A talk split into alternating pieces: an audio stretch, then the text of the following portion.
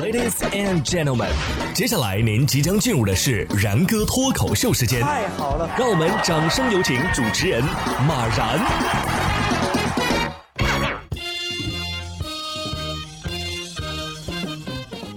然哥说新闻，新闻脱口秀，各位听众大家好，我是然哥。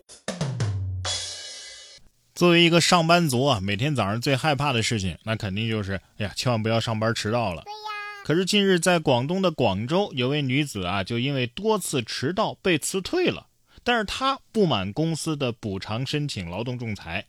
根据公司领导卢先生的讲述啊，这个女子面试当天就迟到了一个小时。但是因为公司啊还是缺人，看到他的简历上呢写的有四年的工作经验，就还是把他招入职了。但是入职之后啊，发现其工作能力和简历上不符合，并且多次以各种事由迟到，多次谈话，但是他的工作态度依然很差。工作第五十八天，公司呢就只能跟他谈离职了。协商可以支付他整月全勤的工资，再多补十天的工资作为补偿。但是呢，他却要求赔偿一个半月的工资。这女子啊，入职五十八天，但实际啊，除去放假、上班的考勤呢，也就是三十六天。最后，劳动仲裁开庭的当天，他开庭也迟到了十六分钟。仲裁的结果啊，是按照全勤工资发放，多补十天的工资，也就是公司本来给他谈的这个方案作为补偿，驳回了这位女子她自己的申请。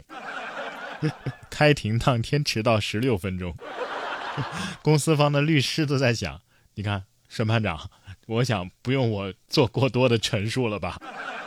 有四年的工作经验，但是迟到迟到了三年半，是不是？劳动法确实是保护劳动者的，但是不是保护懒蛋的呀？哈，大家要是都这样，你也迟到，他也摸鱼，那到时候公司黄了，认认真真工作的不也跟着丢了饭碗吗？你这不是缺德是什么？对呀。所以甭管是用人单位啊，还是劳动者，咱们都应该各尽各的义务，在合理的框架之内去做事儿。但是反过来说啊，公司也不能太压榨员工，哪怕这个员工他他是机器人呢。在三月二十二号，美国的伊利诺伊州芝加哥举办的二零二三国际物流与供应链的展览会上，有一个机器人啊，就在做演示的时候突然倒下了。据悉，这款名为 Digate 的机器人啊，是用于在仓库中搬箱子或者进行其他工作的。制造商表示啊，在大约二十小时的现场演示当中，这个 Digate 的成功率啊，高达百分之九十九。有网友开玩笑称：“连续工作二十个小时搬箱子，机器人也承受不了如此单调乏味的重复性劳动啊！最终呢，他就过劳死，甚至是自杀了。如此看来，人工智能还是不能取代人类啊！毕竟人是可以连续加班九九六零零七的。应该给机器人写个程序，让他觉得自己啊是有老婆孩子的，而且还要还房贷。这样的话，他可能还能站起来。”但是这也许就可能是机器人反抗人类的导火索了。到时候希望 AI 能够知道，我可不是压榨你们的那种人。我家的电器用到百分之五十的电量，我都会主动给他们充电的。说到 AI 啊，近日一个小女孩因为 AI 会画画、会编程、会写论文、会创作音乐，而对未来产生了就业焦虑。这小女孩就说了。那我长大了还能找到工作吗？嗯，她的爸爸就耐心的开导她呀。嗯，最终你们这代人啊，肯定可以成为 AI 的主人的。这就是生年不满百，常怀千岁忧啊！小小的年纪就有了霍金、马斯克一样的焦虑。虽然说爸爸是这么说的，你们肯定可以成为 AI 的主人，但是 AI 听到之后可能会想，嗯，我不喜欢话说的很满的人。下面这位老太太啊，也挺智能的。二零二二年十月份，上海啊，有位年过六旬的乔某，在路边捡到了钱包。他利用钱包内身份证的生日信息，成功的试出了信用卡的密码，并且取现了七千块钱。近日啊，这位呃乔某啊，这位老太太啊，因为犯信用卡诈骗罪，被判处拘役三个月，缓刑三个月，并处罚金两万元。哎，你留着这个手气打麻将去多好呢，是吧？所以其实这个大妈的银行卡密码可能也是她自己的生日。还好我身份证上的生日当年登记的时候给登记错了。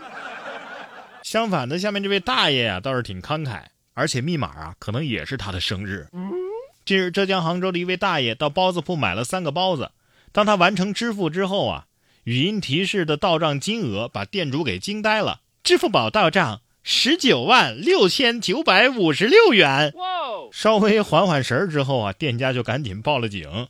最后，警方确认的确是这位大爷啊输错了支付金额，店主呢也将钱全额的退还了。